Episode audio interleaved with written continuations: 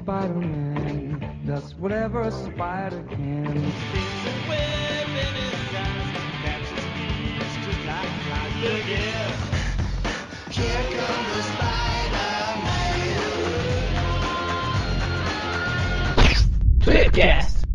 Bem-vindos a mais um Tweepcast. E hoje a gente está aqui com a presença do arte finalizado Paulo Arthur. E também com a presença do pai do Daniel HDR Júnior, Daniel HDR. E também, já que nós vamos falar de um safado carcamano que é muito bem, vamos apresentar o italiano Gustavo Manarelli.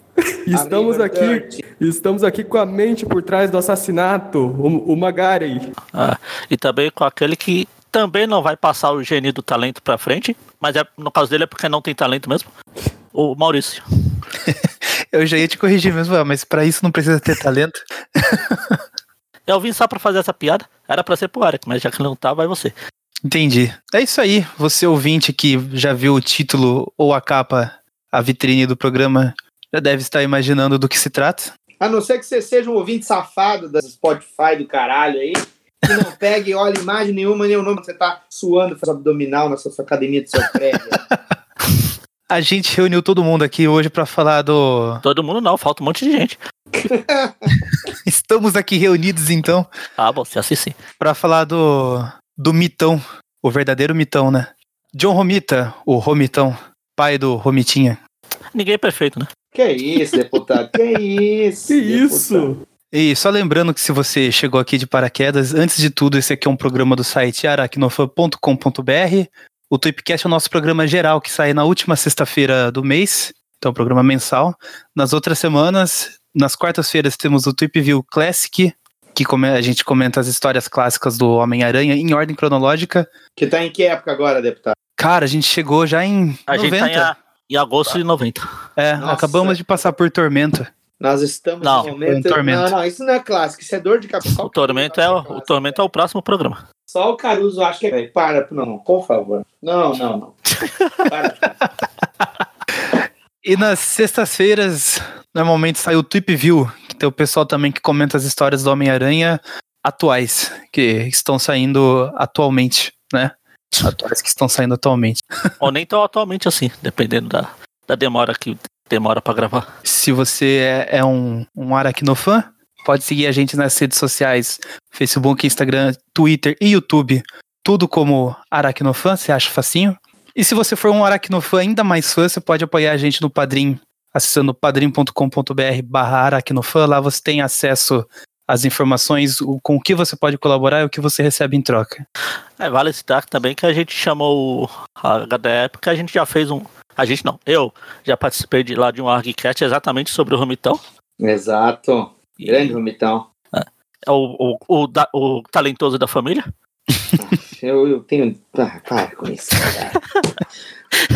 Sim, é o ArgCast. e Provavelmente, se você, pelo menos, dá view aqui, você vai acessar o link que vai estar provavelmente no post desse episódio, né? Sim. Eu não me lembro o número do ArgCast. Não me lembro. É, o ArgCast é alguma coisa aí. É, alguma coisa é isso. Vou Só procurar Romita. Geekcast John Romita. É, vai estar lá. Mas o, o HDR é reincidente aqui, né? No, no Tipcast também já gravou com a gente. O, com a gente não, que eu não estava na época, mas gravou com o pessoal aí. O Tipcast de desenhistas que passaram pelo Homem-Aranha. Isso Claramente, aí. bastante gente, bastante Uma coisa. longa, uma longa jornada. E é o ArgCast 181. Ah, Nossa. o do Vomitão foi o 181, né? oit- Outubro de 2017. Faz tempo. Olha aí, faz um tempinho. A gente ainda não estava com a nossa plataforma de no Catarse Assinaturas, catarse.me barra. Olha, olha, Olha o olha o ataque jab- de oportunidade. é o, não, é por, não é por nada que o, o HDR era conhecido como Jabá DR lá no Matando, Matando o Gigante. Exatamente. Jabá DR. É. Mas, ô HDR, fala aí um pouquinho de você. Por que, que a gente sempre te chama quando quer falar de desenhista? Porque eu sou um desenhista, eu faço uma coisa que as pessoas acham que não é trabalho. Eu desenho. Era isso que eu ia perguntar, cara- mas a- além de desenho, você trabalha com o quê? É. Além de desenhar, eu sou professor, que é uma outra coisa que as pessoas acham que não é trabalho. Nossa, Nossa, Eu combo. tenho- é, eu tenho- Comunista! É um, co- é um combo de comunismo.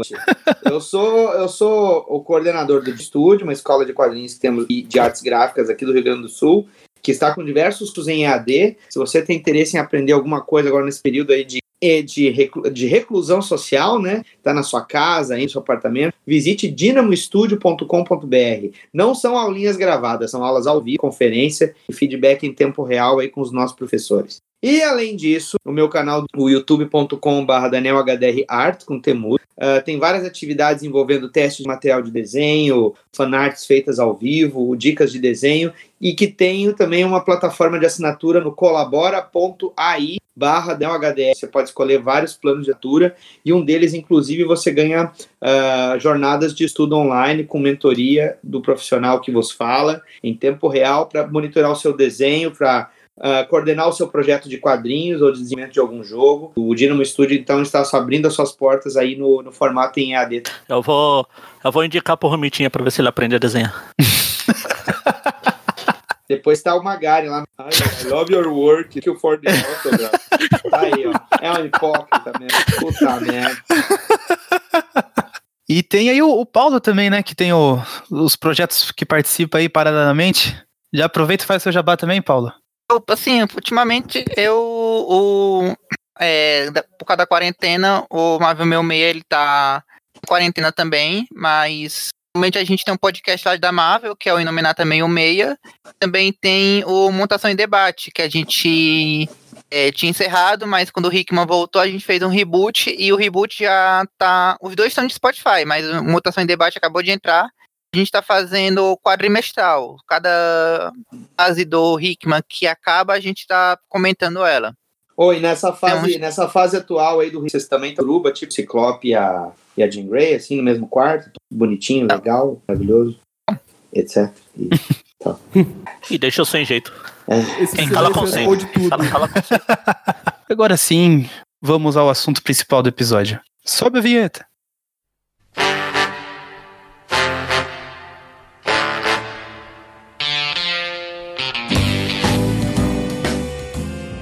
Então vamos lá, John Romita, John Romita Sr. É um dos nomes mais lembrados quando se fala em desenhista clássico do Aranha, né? Ele É, vale assumiu... Vale citar que ele não. O nome dele não é John Romita Sênior. Ele só virou Sênior depois que o Romitinha nasceu. Exato, Porque eu acho que o pai dele não ia chegar. Hum, peraí, eu vou pôr o nome do meu filho aqui de John Romita. de Sênior. Ah, o Silvio Santos nasceu Sênior. é, o Sênior a brava não. O John Romita pai já- que... Nomeou assim. Às vezes o pai já nomeou assim, esperando que o filho nomeasse o filho do mesmo jeito. Exato, mas ele mudou o nome pra Silvio Santos. Romitão, então, pro, pros mais chegados, nasceu ali em janeiro de 1930. Olha aí, tá com 90, 90 anos. anos. Ixi, trabalhar na Marvel dá longevidade pras pessoas, né? plano de Stan Lee, saúde tá caro, velho. Plano de saúde tá caro. O Daniel trabalhou no DC, mas né? Vixe, tá Nossa, ferrado. quer- eu vou viver pouco, é isso que eu quero dizer. E quem tá gripado na gravação. Mas eu não trabalhei nenhum nem outro. Aliás, nem trabalho. E o Magari, arruma um emprego na Marvel. É Ah, não, prefiro. Assopra a borracha do Humberto Ramos. Nossa. Do jeito que eu sou azarado, vão me dar uma sala do lado do Humberto Ramos junto com o Dan Slot. O, o Romita, então, ele. Só pra pegar. Passar uma pincelada rápida que a gente vai comentar mais detalhado ali pra frente. Mas ele é- foi o, o segundo desenhista a assumir os títulos do Homem-Aranha. Que o, antes era o, o Steve Ditko, o, o original, desde a da primeira edição. E o, o Romita assume logo depois e a fase dele, assim, marcou muito. Tanto pelas histórias quanto pelos desenhos mesmo, né? Como eu falei ali, ele é um dos que o pessoal mais lembra quando se pergunta assim, ah, os melhores desenhistas do, que já passaram no Homem-Aranha. O nome dele tá, tá sempre ali.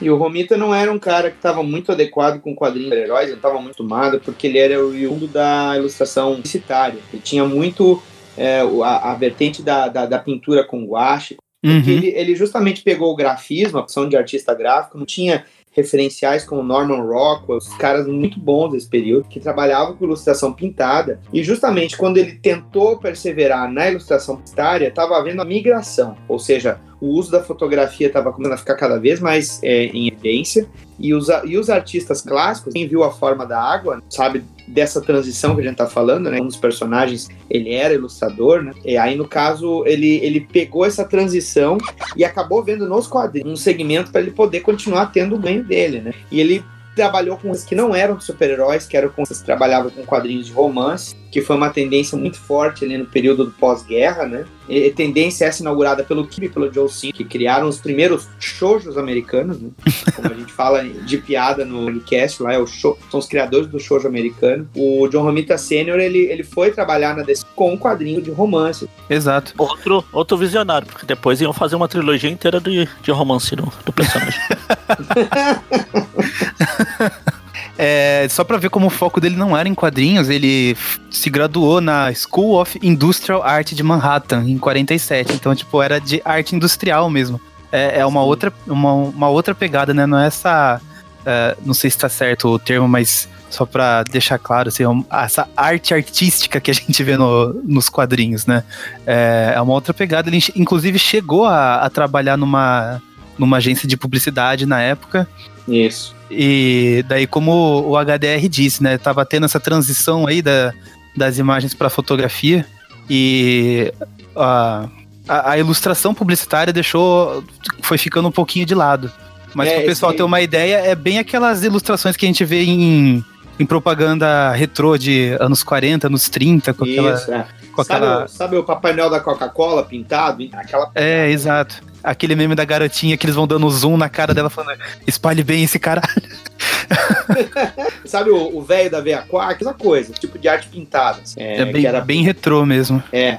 E o, e, o, e o legal é que nessa era de prata tem uma migração grande de muitos artistas que estavam saindo no meio publicitário. O Gene Colan era é, um cara era extremamente fotorrealista, né? E ele, ele sai da ilustração publicitária e passa a trabalhar com quadrinhos. O John Buscema mesmo trabalhou com publicitária e depois migrou também para quadrinhos. Então, boa parte daquele seleto grupo de artistas que trabalhavam tanto na Marvel quanto DC, como até em editoras menores, acho que a a Atlas mesmo, antes de ser Marvel, entre outras, eles eram oriundos de ilustração publicitária que foi perdendo terreno para fotografia e o Buscema se beneficiou porque a ilustração publicitária dele pegava mulheres com aquele shape ah, não diria que era ah, angelical, mas ele liberava o pin-up, pin-up das personagens com, com, com as maçãs do rosto bem salientes, lábio carnudo, e eu já tô com pinto duro aqui. Puta.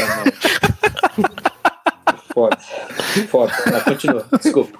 E daí ele faz a estreia dele nos quadrinhos em 1949, numa série que chama Famous Funnies. Que eu tava até pesquisando aqui, ela é considerada meio que a primeira revista americana com, com personagens, tipo, animais mesmo, assim, né? Eu ia, Sim. eu ia fazer uma piada. Alguma Eu coisa ia fazer assim. uma piada, mas não lembrei nenhum fanho famoso pra citar. Fanhos. Fanho famoso. Não foi o que você falou? Famosos, os fanhos famosos. E as influências dele na época eram uns, ilustra uns caras que já trabalhavam também nessa transição de é, ilustração publicitária e quadrinhos, que era o Noel Ciclis, o Roy, Roy Crane, Milton Caniff. É, Eu dei uma pesquisada neles aqui e é todo esse pessoal, ao mesmo tempo que eles eram cartunistas de quadrinhos, eles faziam as ilustrações publicitárias também. É, e vale, vale diferenciar que esse pessoal que fazia cartoon para jornal, como o do Milton Kenneth, que foi bem citado aqui, esses caras ganhavam muito, que os syndicates que licenciavam as tiras para diversos dos Estados Unidos e de outros países também, eles, no caso, recebiam pelo jornal principal que publicava, só que como eles tinham os direitos sobre a produção intelectual das tiras ali, os personagens eram deles, eles faziam a parte toda de desenvolvimento da tira, Uh, esse material, toda a republicação, ele era recompensado. Então, eles trabalhavam mal. E todas as republicações em diversos jornais, eles recebiam. Então, todo cara que queria fazer quadrinho, principalmente da Era de Ouro, queria ser um autor de... Só que, como esse mercado já tinha muita figurinha carimbada, assim, já tinha muitas cartas marcadas, tipo esses, todos esses outros aqui que desenham mais ou menos não, os quadrinhos acabaram sendo essa viés de trabalho. Então... Uh, todos esses caras da prata, e no caso o, o Romitão está inserido aí, eles se formaram através dessas leituras de, de jornal. Tinha o Alex também, é, exemplo, o Harold Foster, um bocado de caras tão bons quanto o Kennedy. Era tipo o youtuber da época, né? Todo mundo queria ser. Todo mundo queria ser, mas nem tudo podia. Nem todo mundo podia, porque já tinha muita, muita maracutaia ali. Syndicates sempre foram muito fechados, né? Pensei, pensei que você ia falar que era igual o youtuber. Toda tira de jornal tinha um, é, sei lá, o final da revista explicado. Tira react, né? de- do novo filme. é. Banho de Nutella na tirinha. Pô, o nome dele é, é John V. Romita. Eu tô procurando QSV, não acho nem ferrando. Essa. É o quê? Não, esse é outra editora. Ah. eu, eu tô começando a achar que é tipo o Homer J. Simpson, que o sobrenome dele é, é J, é de DJ mesmo. J e J. Começando a achar que é só John V. Romita mesmo. John de V. Vasco, porque ele foi o segundo a desenhar. Ah, tá. É, e aí, ainda em 49, né, ali no finalzinho dos anos 40, ele já consegue um trabalho na, na Marvel, que na época era a Timely Comics, junto com o Stan Lee. E eles trabalhavam ainda naquelas aqueles tipo de quadrinhos que não são tão famosos pro público hoje, mas que na época até que vendia consideravelmente, que era aquelas histórias de ficção científica, romance, faroeste, Isso. bastante coisa. E nesse meio tempo ele ainda vai servir ao exército em 51, só Na que Coreia. isso, lá na. Só que ele ficou nos Estados Unidos, né? Ele fica nos Estados Unidos, ele fica meio que servindo dali mesmo. Que tanto que ele consegue. Fazendo, ele... fazendo home office já naquela época. home office. visionário de novo. visionário. Ele consegue ó, manter o posto dele ali no- nos Estados Unidos, em Manhattan. E no horário de almoço dele, ele podia deixar o posto. Ele ia lá na- no escritório da Marvel, encontrava lá com ele falou: "Ô, você tem alguma coisa pra desenhar enquanto isso? Quando ele terminou de servir ao exército, ele continuou fazendo esse tipo de trabalho com o Stan Lee, até que no meio ali dos anos 50, ele fez um trabalho pra DC que não era acreditado, mas em 58 ele passa a trabalhar como artista efetivo da, da DC mesmo. Isso, nessas revistas de romance. Isso, nas histórias de, de romance, que na época vendiam bastante. É, vale lembrar que a Marvel, as primeiras editoras a, a crédito nas páginas de início das histórias, e nesse período, então, pré-Marvel, ali da, da, Era de Prata, ahn, as editoras, como a própria DC, publicavam os autores e não botavam o crédito. E a Marvel, como Atlas, disso também. Então, esse material ele não tinha crédito. É, tem gente que até hoje não gosta de dar o crédito pro, Exatamente. pro artista. Exatamente. E daí, então, ele fica na DC fazendo essas, essas histórias de romance de 58 até 65, quando ele volta a conversar ali com, com a Marvel, ainda fazendo freelance pra, pra eles. Ele finalizava bastante a arte do, do Jack Kirby em Vingadores. Isso. Mas aí o, esse, esse nicho de revista de romance ele começa a, a decair nas vendas, né? Não tava vendendo tanto. Aí ele tava lá já de conversa com a Marvel, o Stan Lee chegou e falou assim: Não, vem aqui, você começa a desenhar herói, a gente tá bombando com os heróis aí, tá, tá na onda, tá na moda. O Stanley com a lábia dele, né? Porque ele tava determinado que ele ia voltar pro mercado publicitário e ia ficar por lá. E ele pega, chama ele para almoçar, né? Num daqueles diners, passa a conversa no mitão, põe todo aquele aspecto de que é mais é menos estressante e que vai ser mais fácil, que você muito bem, etc e tal. E o Romitão é. E ele entra na Marvel pra desenhar a revista do Demolidor. Foi uma escolha do, do próprio Stan Lee, que ele, em paralelo, ele já tava tendo umas conversas com o Steve Ditko, tipo, vendo que ele já queria sair do Aranha, que não sei o que, que tava tendo as famosas divergências criativas. Eu acho ele- que a única coisa aí é que ele não estava falando com o Didico mesmo.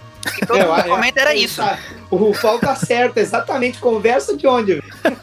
Não tinha conversa, era um evitando o outro. Na Foi? verdade, era o, era o Dítico evitando o Foi para, aí- foi para isso que o Romito foi contratado, para ficar aquele garoto de recado, sabe? Ô, fala pra ele lá que. Mesmo que os dois estivessem na mesma sala. O famoso corinho de pizza. Vai e volta. Com recado. E daí acaba que o, o, o Dítico sai de vez. O, Romi, o Romitão, que já tinha feito uma história ali no Demolidor com a participação do Aranha, já pro Stan Lee tá avaliando o trabalho dele, vem e vem pro título do Aranha e daí fica desenhando ele por um bom tempo, né? No começo ele ainda tentava emular um pouquinho ali o, o traço Steve Dítico, o Steve fez valer o nome dele, agora realmente ele é Steve e não está mais. e Hum. tem o Dítico, né? É, Steve e tem o Dítico.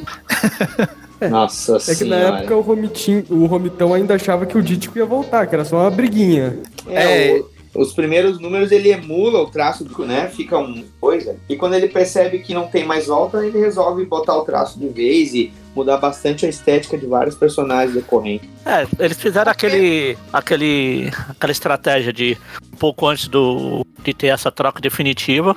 O Aranha apareceu na revista Demolidor lá, no crossover, pro, pra ver se Ele ele, sabia desenhar, É, cons- se, a- se ajustava a desenhar o Aranha. Ele Se malandramente. tinha paciência de testou- desenhar aquelas teias. Ah, Até porque o Romitinha no come... o Romita no começo, ele tava querendo que desenhar o Demolidor. Ele tava ele queria esse povo desafio de transformar o Demolidor num, num personagem grande. Só que aí ele olhou assim: "Ah, vou pro Homem-Aranha mesmo, deixa que daqui a 20 anos um, um garoto resolve isso". É. Como o Demolidor não tinha sido inventado naquela época ainda. Ele, mas, não, mas o, o Romita até que ele fez um favor ainda pro, pro Demolidor, criou o vilão do Demolidor no Aranha. Ah, o pior é que é, né, cara? Ah, É bem isso, né, velho? Quando tu para pra pensar que são dois reis do concordar com isso aí, que quando o Miller vai desenhar o, o Rei do nas páginas do Demolidor, ele até mostra essa transição quando ele faz o Demolidor assim, um charuto lá, né? Ele já tinha declarado em entrevistas que aquele momento em que ele carrega a sombra no rosto do Demolidor, não, o Rei do Crime, acendendo um charuto, eh, ele faz as sombras todas carregadas, ele muda toda aquela estética que o Romitão fazia no traço, com a arte final bem redonda e tudo mais, né? Ele deixa bem claro, agora aquele Rei do Crime, mas agora existe o meu Rei do Crime. é, não dá pra fazer uma, outro traço que não seja redondo pro rei do crime. É, você. Não, não. Você tá falando merda, Mag, porque o Bill Sienkiewicz fez triangular. Não esqueça. Triangular redondo. Tá bom. E eu que tô bêbado aqui, né? Ah, se é assim, o Romitinha também faz quadrado, e aí? Mas exato, por isso que ele é bom. Prossiga, deputado, por favor. E só, só pro pessoal, assim, pro ouvinte ter um contexto, é, tem o podcast já que a gente fez do Steve Ditko, onde provavelmente você vai poder ouvir a história com mais detalhes, mas dizem que um dos principais motivos da- das divergências criativas do Ditko com o Stan Lee era sobre o Duende Verde. Que eles Uhum. estavam querendo já revelar a identidade dele, e daí o Stan Lee tava falando que era pra ser alguém conhecido, que não sei o que, e o Ditko falava, não, tem que ser alguém desconhecido mesmo, esse negócio de o vilão conhecido do, do herói já é uma coisa batida, não sei o que. Eles morarem, eles morarem em cidade pequena, tipo Novo Horizonte, não, não, não vale. Ele queria fazer de novo o que ele fez com o Mestre do Crime, que também foi um cara que era desconhecido. Tinha um mistério e era um cara desconhecido. É, tanto que, que tem até aquela piadinha lá quando o Aranha pega ele e fala assim: Putz, se isso fosse um filme, eu diria, era esse cara o tempo todo, mas eu não faço ideia de quem ele seja. Uhum. Dizem também que outro motivo da briga foi justamente como ia ser a Mary Jane, que eles queriam apresentar a Mary Jane e o Ditko queria que ela fosse feia e o Stanley queria que ela fosse bonita. Mas isso aí é uma coisa que o próprio Stan Lee, não, o próprio Romita, ele fala que na época ele achava isso, mas depois quando ele foi ler as revistas do Dítico de novo, ele percebeu, assim, é que sabe que o, o Stan Lee adora mudar de ideia e depois o pessoal tem que, não, é porque tem uma memória ruim e tudo mais, por isso que ele volta atrás o tempo todo.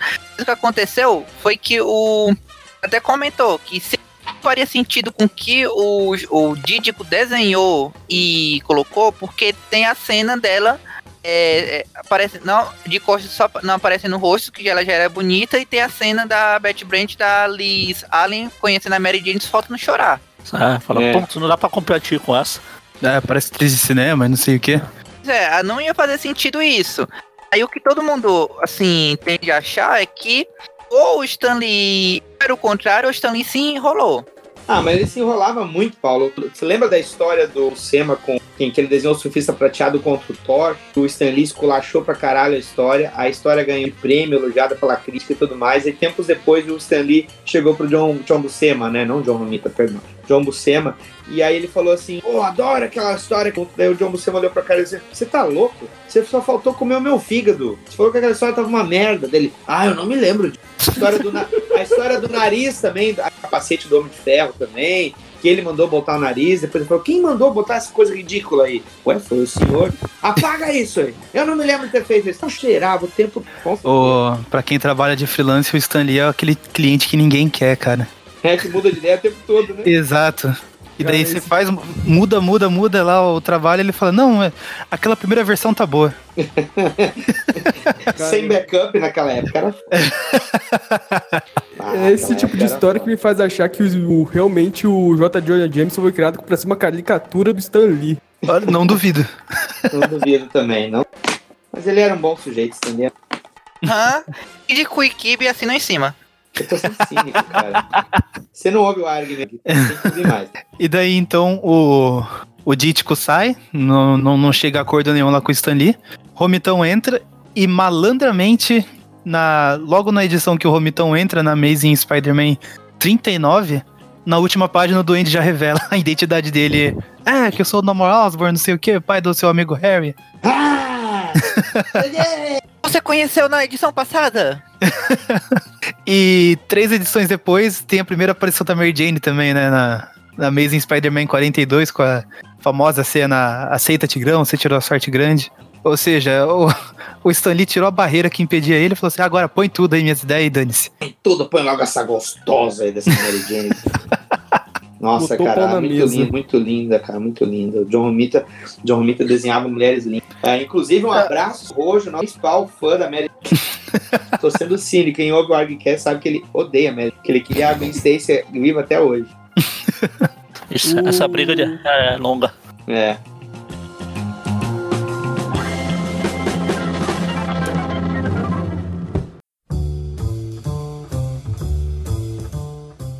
O Romitão, ele não só desenhava mulheres bonitas, ele também era bem elogiado pelas sopas que ele fazia pra elas. Sim, que ele criava do nada, né? Pois é. É, na verdade, ele, ele conta, né, em entrevistas que ele mantinha revistas de moda ali perto da mesa dele. Mas, na verdade, isso aí é mais ou menos a história. Porque o Stanley chegava com uma porrada de revista de modas pro Isso. cara. Aí ele olhava assim, era tipo Vogue, essas coisas assim. Ele olhava assim: Peraí, gente, os personagens são adolescentes. Ele tá me dando umas revistas que as mulheres têm 30, 40 anos. Olhava assim: Não, a Vogue só serviu pra Van- a Vanessa Fisk. E as outras ele teve que caçar revistas adolescentes pra procurar moda adolescente e tudo mais. E ele misturava tudo, né, cara? Todo quanto era roupa e cor, e aí depois as mulheres falavam, sabe, temos essas ideias. Aí ele nem fazia ideia, ele era tudo uma roleta russa, cara. Uma hora ela saia do padrão de estampa de outro, assim, ele ia tirar pra todos os lados, né? E acabava acertando muito bem, né? Sim, sim. É, E antes da gente entrar daí no, no- nos principais pontos da história do Aranha com o, o John Romita, comentar um pouquinho aqui o que vocês acham dessa mudança aí do, do Dítico pro, pro Romitão. Se o- vocês isso preferem não- o traço de um ou o traço de outro. Você acha que foi muito brusco? Se foi uma mudança pra melhor? O que, que vocês acham? Na verdade, são é, duas coisas. Primeira, que foi até como no História Secreta da Marvel eles comentam. De uma hora pra outra, todo mundo começou a poder rir.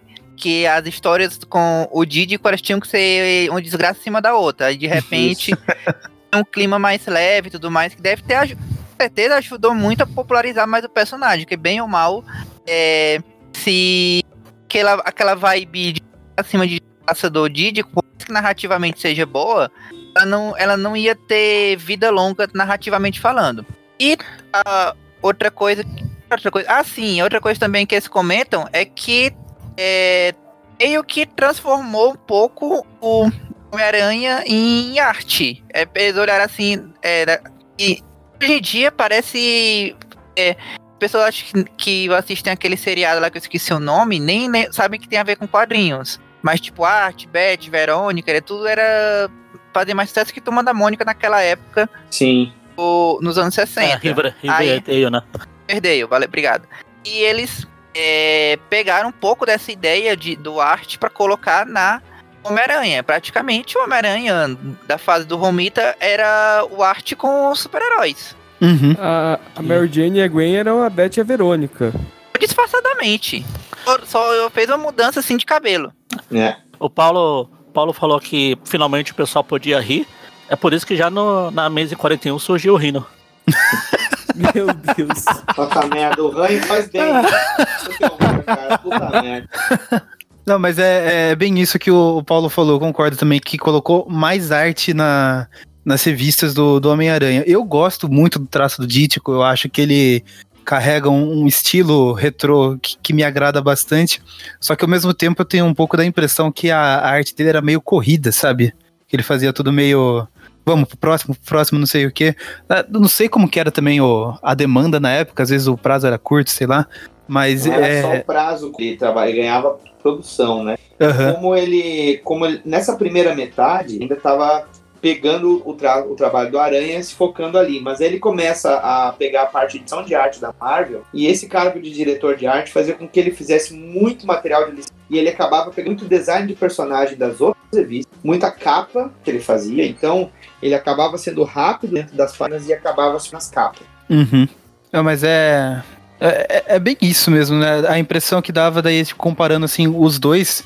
é, parece mesmo que o, o, o trabalho do Romita tem um, um pouco mais de acabamento ali no, no- nos quadrinhos. Eu gosto bastante da- das cores que ele usa também. Sim, eu, eu vou te falar, um- aproveitando já e dando a respeito disso, eu acredito que, o, que, a, que a mudança, no caso do, do disco saindo da linha editorial, e mesmo a transição que o Romita teve no, no título do Aranha, tentando emular um pouco o design dos personagens, tanto os personagens uniformizados quanto as fisionomias deles, né? Ah, tentando emular um pouco o traço do Dítico, já dá um acréscimo no desenho. Mas essa fase em que ele assume as artes e coloca o estilo dele bem expressivo, mostra também que a história tem uma mudança. O Stan Lee, sabiamente, ele soube ah, escolher essa lição de. Porque tu nota que o personagem já está um pouco mais maduro, tu já tá levando histórias ah, justamente do universo adolescente, jovem, adulto, dentro do contexto do Homem-Aranha. Tu nota que o Peter Parker dele ele é um pouco porte um pouco mais atlético, as mulheres são tu tem os personagens, ah,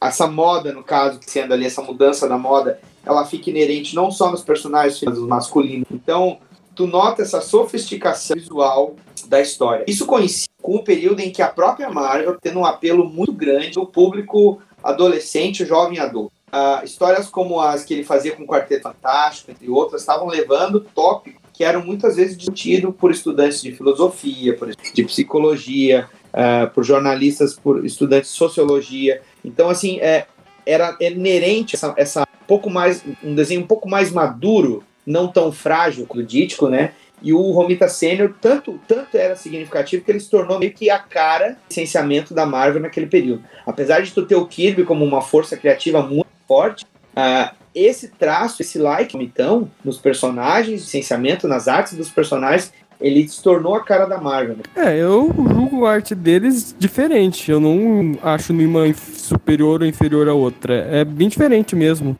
É, eu, eu prefiro a arte do Romitão. É, eu, sinceramente, eu não lembro quando qual eu conheci primeiro, assim. né? Quando eu comecei a ler, eu fui pegando a revista misturada de todos os lados. Eu acabei fazendo uma mistureba. Mas eu acho que o desenho do, do Romita é mais, como o Daniel falou, mais sof- sofisticado, mais. O, o Dicto. O tinha aquele estilo mais curva, mais. sei lá, mais carrapato, no, mais formiga, mais sei lá o que. No, cada edição mudava o símbolo do aranha para uma forma diferente nas costas lá. Romita ele segue mais um padrão mais que agrada aos olhos melhores. Eu acho o do Romita melhor. E, e combina muito, assim, né? Na época teve até uma resistência do, do pessoal quando o Stanley trouxe o, o Romita pra desenhar o Aranha. Pra desenhar heróis de modo geral, o, o pessoal dentro da Marvel ficou assim, pô, mas o Romita faz história de romance, não sei o que, não vai dar certo. É, eu acho até que combinou um pouco ali com o Aranha, porque nessa época a, a revista do Aranha era uma novelona gigantesca, sabe? Porque sempre tinha o, o lance dele lá com a Gwen, que ele queria, mas não queria, daí apareceu a Mary Jane, a Betty Brant ficava com ciúme. Tipo, é, tinha uns traços de romance, assim, também, que acompanhavam a revista, né? Fora do. só da, da ação do super-herói.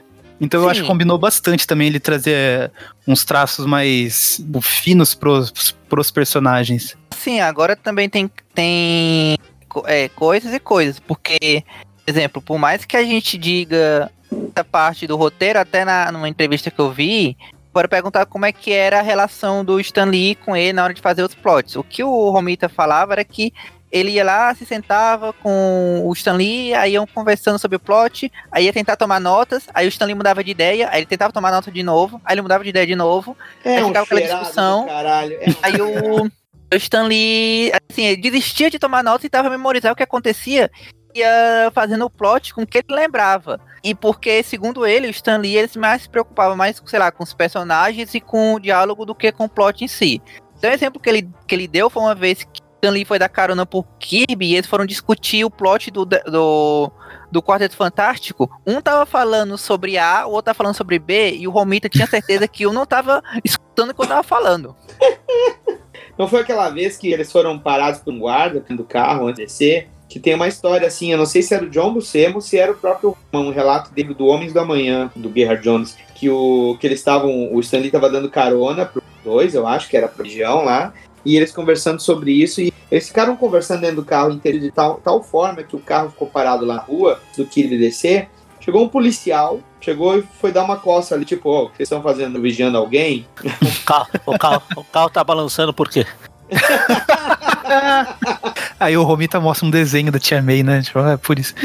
Aí Ô, e o, e o que, assim, tem muitas pessoas, assim, inclusive roteiristas que criticam essa fase em termos de roteiro, é justamente essa parte da novela que era, assim, o oposto da fase do Dídico em termos de, de acontecimentos. Que tu for, for olhar a, a, fase do Dídico, era uma desgraça em cima de desgraça. O Peter praticamente não tinha descanso a cada três edições. Era um felicidade, todo- né? Eram todo mundo odeia o Peter, né? É, todo mundo odeia o Peter. E ele arrumava uma namorada, só que aí ele perdia a namorada. Aí sequestrava a tia dele, a tia dele tinha um infarto, depois tinha outro infarto. Aí era envenenada por radiação. E depois o, o irmão do- da namorada morria e ele perdia a namorada. Aí ele achava uma nova crush, só que a crush ia lá e desistia dele em cima da hora. As coisas aconteciam assim, ó, eram uma sequência de desgraças inacreditável. Se você for olhar é, com, as- com- quando chega com o, o Romita, Aí tem o quê? Umas 10, 12 edições que avança o plot, apresenta uma Osborne, apresenta a Mary Jane, ele desiste a primeira vez. Depois que começa a namorar a Gwen, é, acabou. As coisas assim, tipo, fica em ponto morto até a Gwen morrer. As, coi- as, se- as sequências vão se repetindo. Nada de diferente acontece nessa época. Uma, assim, nenhuma evolução. Tanto é que a, a história mais memorável é que a, a, con- é a única que a gente não pode dizer que é nada acontece feijoada, que é a do, do Harry. Não, calma, calma que é, Maurício. O quê? Nada acontece bem dizado. É, crime ocorre, nada acontece bem dizado.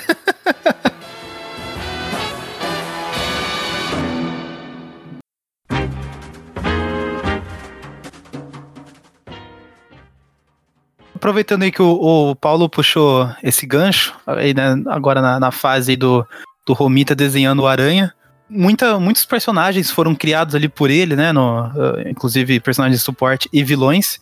A exemplo do que a gente falou da, da Mary Jane, o, o Rino, como o Magarin lembrou também. E o, o próprio Justiceiro acabou sendo um design criado pelo, pelo John Romita, né? Com as luvas de açougueiro lá. Exato. Que anos, anos depois ele falou assim: ah, essas luvas e botas brancas não, não fariam sentido mesmo pro, pro Não, estilo de personagem Não que era. esqueça, não esqueça o antológico Wolverine, que é dele também. É verdade, o Wolverine também é dele. Ah, mas a máscara do Wolverine é pra encaixar na cabeça do cabelo que ele tem. O, Rom- o Romitão também criou o choque aquela roupa de edredom dele. Ah, é verdade. É. E, e que, o, e que depois o filho dele homenageia no Homem-Aranha, no próprio Homem-Aranha.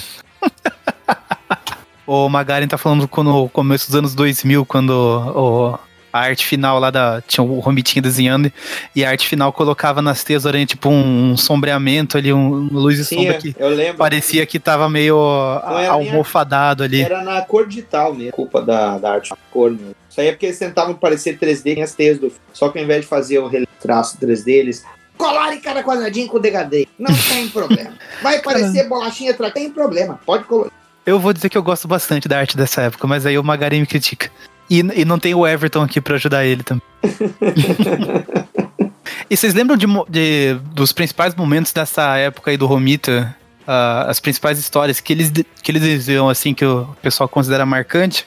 Vou jogar aqui logo de cara a Amazing Spider-Man 50, né? Quando o Peter desiste pela primeira vez da- das mil e uma que ele desiste de ser o Homem-Aranha. E tem aquela capa que é icônica pra caramba e a cena dele deixando a, a roupa no lixo também, né? Que, Sim. que tem muita releitura dessa arte, foi referenciada até no filme do Homem-Aranha 2. E, e que outras, outros momentos vocês lembram? Cara, uma saga que eu lembro bastante por ser longa é aquela da tabuleta do tempo. Que, inclusive, eles trataram um pouco da questão do- das revoltas de universidades. Ah, Eu sim, verdade. história Legal. Verdade. A, a capa, a- acho que a primeira capa dessa saga, que é o Aranha se balançando no meio da manifestação lá.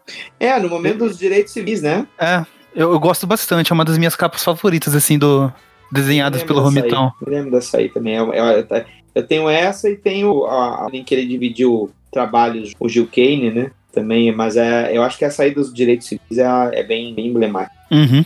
Vocês lembram de outros momentos aí que querem comentar? Teve Ah, a parte. drogas também. É, na droga, eu não, acho que não era ele, não. Era o Gil Kane. Era o Joe Ah, Kane. tá. Acho que a, a, a viagem pra Paris também foi a parte dele também, não foi? Da, Sim, a viagem pra da- Paris foi. da Gwen lá, né? Quando ela vai pra. Ah, Ela já Paris, tá né? grávida e vai se disfarçar de. por isso que eu falei Paris. Porque eles. ele está certo. Quem disse que é Londres? Sabe porque a revista original mostra ele indo pra Londres? Tá vendo, Sandro? Tá vendo, Sandro Rojo? É canônico. Stacy, deu. Então é que teve um cara que fez uma pesquisa pra tentar achar um momento cronológico que isso fizesse o mínimo de sentido. Aí tem uma cena, acho que era por volta da mês em 65, em que o Capitão Stacy e a Gwen estão presos por alguém e aleatoriamente o Norman salva eles do, do cara. Aí, E a partir daí a Gwen ficou apaixonada. É. tá aí, Sandro Rojo, aceita. A morte do Capitão Stacy não é desenhada por ele, né? Sim, a morte é. A morte também é do, do John Romita? Na 89, eu acho. 90. A morte do Capitão Stacy. Tem a, ah, a primeira aparição da Mary Jane, que Ah. já comentou também. É, tem os dois abutres lá, o, o Bubu e o, Bu- o outro Bubu. O Mistério Bu- Bubu e o Ebu? É, o Bubu, o Bubu e o Ebu. É o velho O da mistério gigante, tem- verdade. também. Sim. Velho da. Ela, eu penso no John Romita, a imagem que me vem na cabeça é aquela cena do. aquela capa que é também a clássica do, do Andy levando o aranha amarrado. Sim, aquela é clássica, velho. Eu tenho até o bonequinho sim. que eu fizeram questão de pisar e estragar e um certo cara que eu não vou citar os nomes aqui. E daí o, bonequinho pisado agora tá parecendo um boneco da arte do Humberto Ramos. Não, mas é esse Humberto Ramos, eu tô falando da capa mesmo. Eita. E é desse cara mesmo que eu tô falando. Depois tá ele lá na CCXP, I love your work. Thank you so much for Eu nem fui naquele dia evitar. zoando, caralho. Tô. É um pouquinho difícil lembrar dessa época, assim, o que, que ele desenhou exatamente, porque ele ficou alternando com alguns outros desenhistas, né? O, Ah. o, o Jill Kane, o, o Rosandru.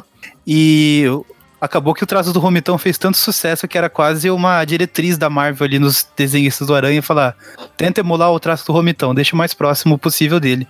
Então. É, Dá um pouquinho dessa confusão mesmo, né? Que nem na história das drogas ali. Parece que, que é o Romitão, mas na verdade é o Jill Kane. Era, era o Gil Kane com o arte final dele, até pra ir um pouco mais rápido. Uhum. E, e- isso que você tá falando de ter entrado esses artistas é justamente quando o, o- a parte justamente do trabalho dele com ilustração comercial começou muito forte e ele começou a fazer trabalhos para Marvel que saía um pouco do espectro de quadrinhos, mas era o licenciamento. Então, por exemplo, ele ficava responsável por fazer ah, ilustrações de anúncios, mesmo de produtos que tivessem a chancela do, da Marvel, em particular licença do Homem-Aranha. Então teve tem uma história que ele comenta lá naquele livro do legado do que é uma história também interessante, em que ele tinha feito um sketch mostrando onde ia ser a paleta de cor da, da imagem que andado, né? É, Onde Uhum. ficava a paleta do vermelho, do azul. E os caras publicaram o sketch dele no anúncio do jornal Nossa.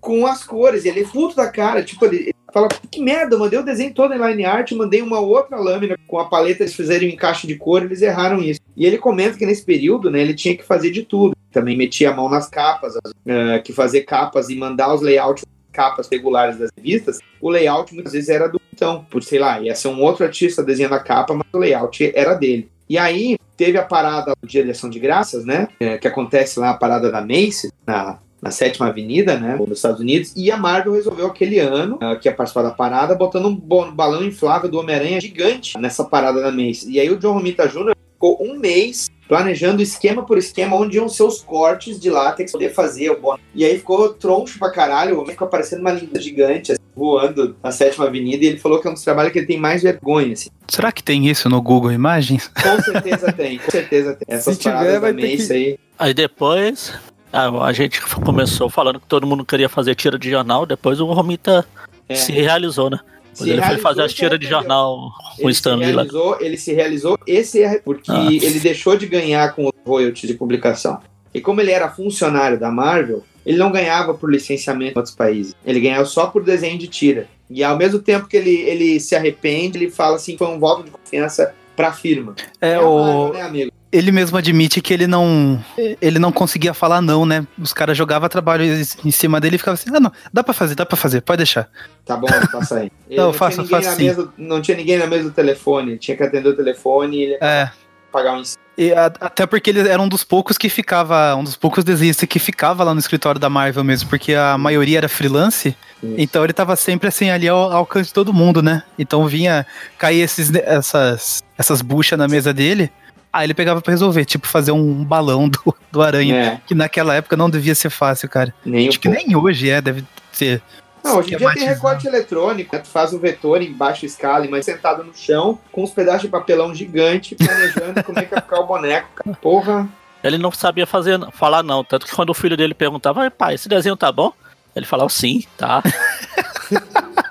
Nossa, cara. Tu- Também enquanto- disse ele que o, o Gatuno foi desenho do filho, que ele olhou assim, ah, esse desenho aqui tá legal, vou fazer um herói com ele. Exatamente. Não, e o Magari fala isso que não do é pai. Deixa, o- deixa o Magari ser pai, aí vai, vai entender o a Pô, eu nunca fiz nada pra você porque você fica me, me amaldiçoando assim. Fica rogando praga. E daí com. Foi seguindo aí o trabalho dele, então, no- nos quadrinhos, né? Com, com o tempo foi se afastando da revista principal, que ele mesmo já falava que preferia fazer arte final do que ficar fazendo o, o- o desenho em si mesmo. E daí ele passa a ser, então, o, o diretor de arte, conforme a gente já mencionou, continua fazendo o trabalho dele com as tiras. Mas eu, um pouquinho também. Pode falar. Antes de comentar isso, eu só queria comentar uma outra história que ele fez que eu achei que ia deixar pro final, que é a da morte da Gwen Stacy. Que, inclusive, foi ideia dele matar a Gwen Stacy. Não sei se vocês sabem. Eu acho que eu já ouvi falar sobre isso. Ele chegou a falar em entrevista que a- eles estavam querendo. que eles estavam numa daquelas reuniões pra decidir o que ia fazer e. No, no início a ideia era matar a tia May, só que aí ele, ele quem sugeriu matar ou a Gwen ou a Mary Jane, baseado Não, basta ter uma gostosa do- só. Uma gostosa só, deixa a tia May aí. É, Inclusive ele se baseou numa história lá de Terry e os Piratas pra ter essa ideia, pra dar essa sugestão. E já que a. Mary Jane era mais divertida, acabou que quem lançou foi a Gwen. E o Conway, ele tava doido pra se livrar da, da Gwen Stacy, que não sabia o que fazer com ela. A verdade é essa.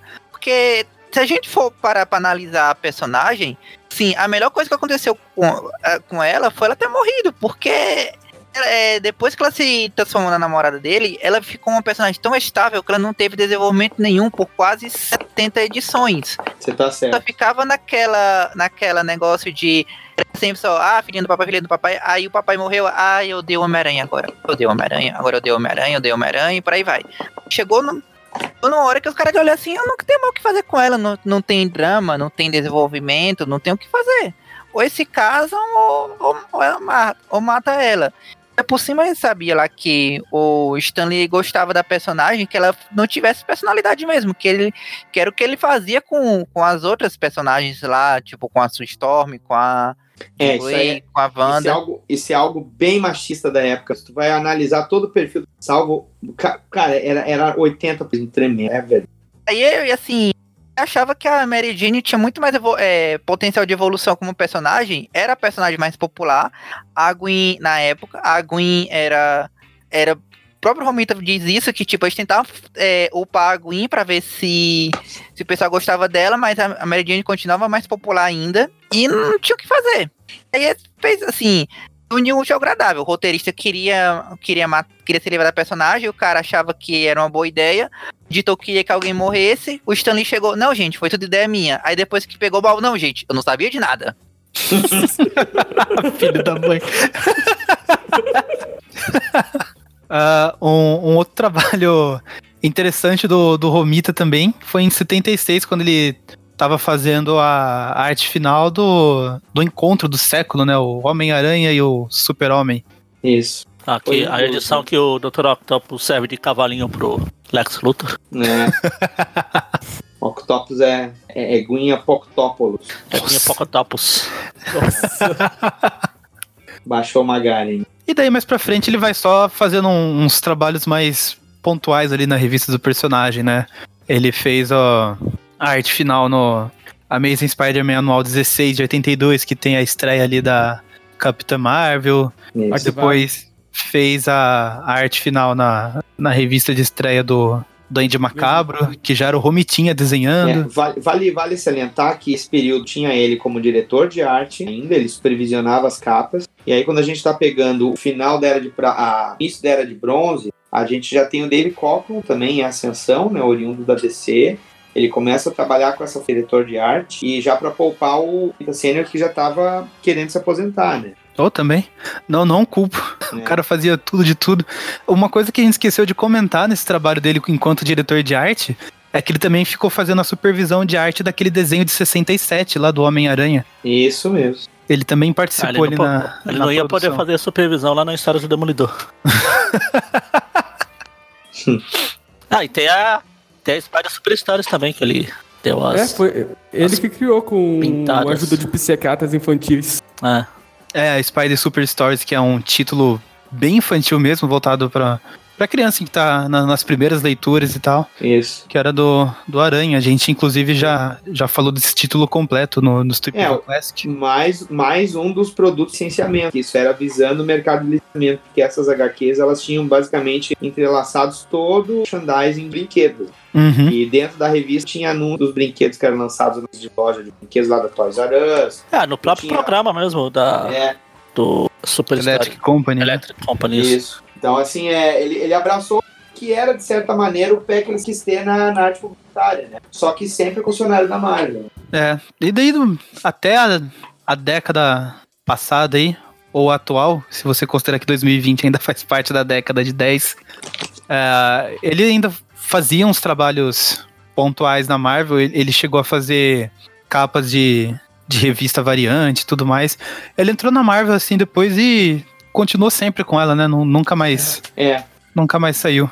Tem, um, tem uma história interessante também de que ele foi abordado pelo Jack Kirby. Kirby deixou a Marvel no início dos anos 70 para ir trabalhar como exclusivo na DC, quando ele fez o Quarto Mundo, e ele queria que o Romita Sênior fosse um dos artistas regulares de um dos que ele ia escrever, né? E o Romita, por ter sido e ser, ser o diretor de arte lá dentro da editora, ele falou, não, porque eu, eu não, não teria esse cargo na DC, então ele já estava pensando que os quadrinhos seriam algo que teria uma, um prazo de validade, a produtividade que ele. Então ele já estava visando ficar somente com artes publicitárias. Exato. É, ao longo dos anos eu lembro, teve uma edição especial do, do Aranha com o Demolidor nos anos 90 já. Ele que foi é, desenhado por ele. Cair do crime pra sempre, né? Alguma coisa assim. Não, é até a morte do Homem-Aranha. Até a morte. É, pra sempre. É, mas Essa- na, na fase do, do Inominável aí, teve uma Que ele acho finalizou com, junto com o filho dele também. A parte do aniversário do Peter. Eu não lembro Ah, é muito que eu fiz questão de apagar da. É verdade, é, memória. finali... ó, tem umas páginas aí que são. né, que é coisa dele quando lembra, assim. Não, eu acho que até as últimas três páginas é ele desenhando. Eu acho que é quando tem flashback daquela época, é ele. Sim, é, ele desenhando. uma coisa assim. Ele também desenhou algumas histórias extras um tempo, em Marvel Anual. Eu lembro que ele desenhou umas duas histórias diferentes só sobre a Gwen. Uma para um anual e outra lá para aquele Web Spinners. Ah, sim, sim. Tem uma que é a I Remember Gwen, que é na comemoração de 30 anos do aniversário da morte, da história da morte dela. Não sei se ele chegou a desenhar alguma coisa pro Aranha Verso. Já que todo mundo desenhou. Eu não me lembro de ver nada, assim, Ah, de, então. que te falasse. Ah, esse aqui é desenhado pelo John Romita, não sei o quê. Pior que nada, não. É, e daí- Ele já, ele já chegou a desenhar uma edição do Homem-Aranha Ultimate. Ultimate? É porque desenhou aquela, aquela maluquice do pai do Peter conhecerem o Wolverine.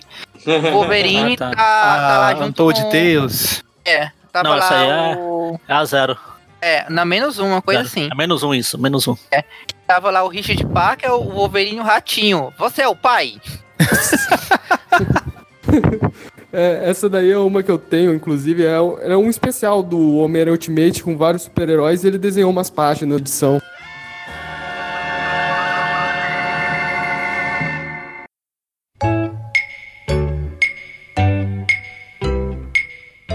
É, e daí ele tá por aí até hoje, né? Óbvio que não mais desenhando. tá aposentado lá nos seus, com seus 90 anos. Tá aí no grupo de risco, toma cuidado. Tá aí no grupo favor. de risco, por favor, John Romita, se cuide. Não vamos zicar com esse programa aqui. Eu ia comentar isso. Daqui a Hum. pouco se vira um programa póstumo Não, dele, que- homenagem. Se fosse na MDM, aqui. Nossa, É, e daí ah, acho que é válido a gente comentar um pouquinho do, do legado que ele deixou na indústria dos quadrinhos, que, o que que vocês lembram assim de artistas que, veio, que vieram depois dele e que se Ah, sentem um pouco do. Como acho que o. não sei se foi o, o, o HDR que falou, mas que todo mundo meio que era obrigado, entre aspas, a seguir o- a cartilha de John Romita. Isso mesmo. Igual, igual na, na Disney, o pessoal começou a seguir o estilo do Barks. Isso. Aí Exato. ele acabou criando vários. O próprio filho dele, quando começou a desenhar, emulava muito o traço do pai. Exato, né? Quando tu pega. Devia ter continuado me- emulando. E, e, na Eita. verdade, assim, o, o trabalho dele foi tão influente, assim, foi tão marcante no Aranha, que o, o traço, assim, da revista só foi mudar mesmo depois com o McFarlane. Sim. Ah, na, foi. na- na época dele, porque até então cada um tinha o seu, seu estilo lá, mas você via que o, o trabalho assim vinha num, num segmento, numa linha ali que era pra seguir mais ou menos o que o Romita construiu. É, que tanto que até o-. Até o desenho O- do. ah, o, o desenho de 94 lá, o desenho clássico. Se você pegar umas primeiras artes esboço da série, o Peter era baseado no Peter do Romita. Alguém teve a brilhante ideia de ser o Nicholas Hammond, né? Não, foi só coincidência. Seguindo, Ah. segundo o John sempre lá, foi coincidência que ele é igualzinho. Mas no, no próprio desenho de, daí, de, de 81 lá e o do Ah, sim, também. Incríveis Amigos, o, o traço do Peter mesmo parece o Peter do, do John Romita. Se eu não me engano, foi o Romita que fez o design da flama lá dos Incríveis Amigos. Foi, foi ele. Desculpa, Daniel, você tá do- tentando falar um tempinho aí. Não, pô, deixa, foda-se. não, falando Desculpa. sério, falando, não, falando sério, cara, o traço do Romita virou o estilo da casa, principalmente no pós-Kirby, quando o Kirby, mesmo voltando da, da DC, ele já não era um referencial esteticamente forte dentro da.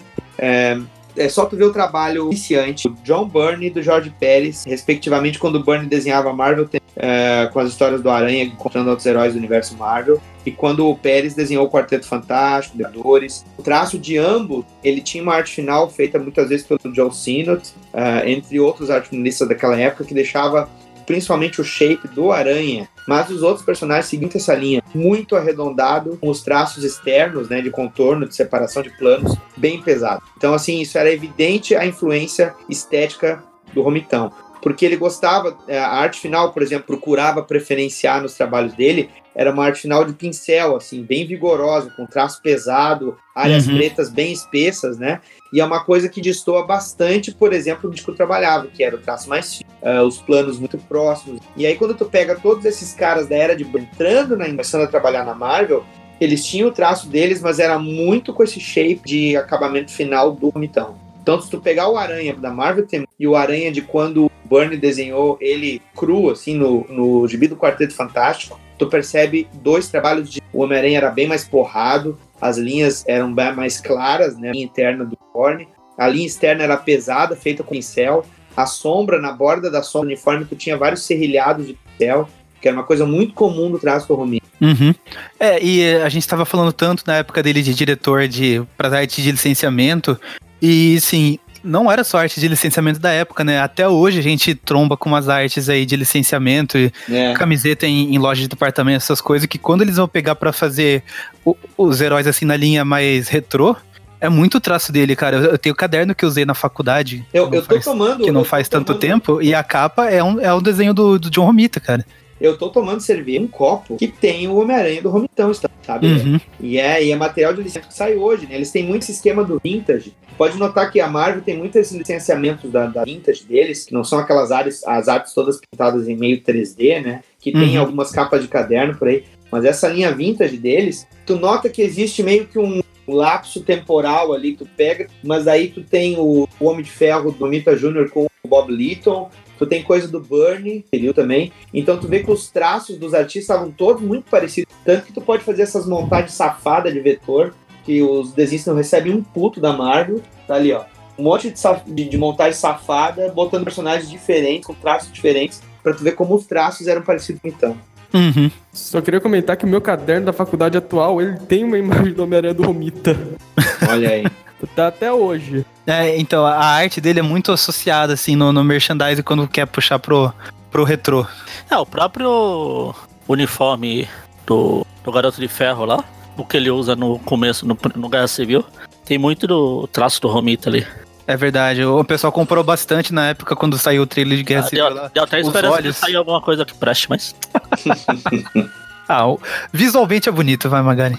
É, eu acho Não bem, é, não é não. Eu só acho- Não é não. oh, eu acho bem bonito, cara. Visualmente era bonito. Eu só era, acho tão, triste era tão que bonito que mim, ele fala, o- não, vamos tirar isso aqui, vamos só usar essa armadura de bosta aqui. Eu só acho triste que o que eu considero o uniforme mais bonito do Aranha nos cinemas é chamado de Stark Suit no, no jogo. Nossa senhora. Pois é, triste.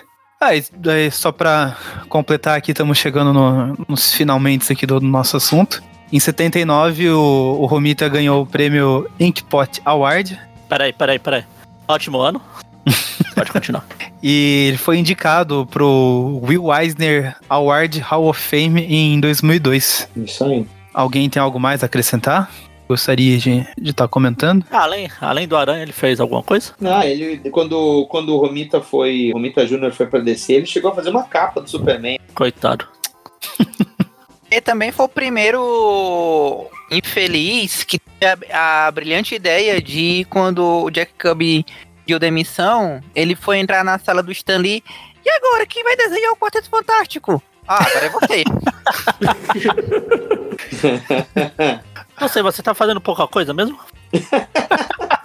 Dá pra Ai, fazer. Romita? Dá, dá pra fazer? Você tá dormindo o quê? Três horas por noite? Por noite? Dorme duas. Quer dormir? Quer dormir? Cheira essa carreirinha. Pega.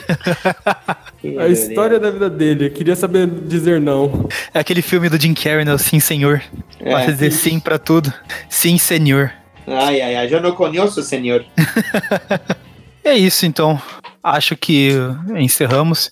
Romita aí deixou um legado de desenho e o dele só continuou. Ele também produziu um filho aí que tem bastante talento.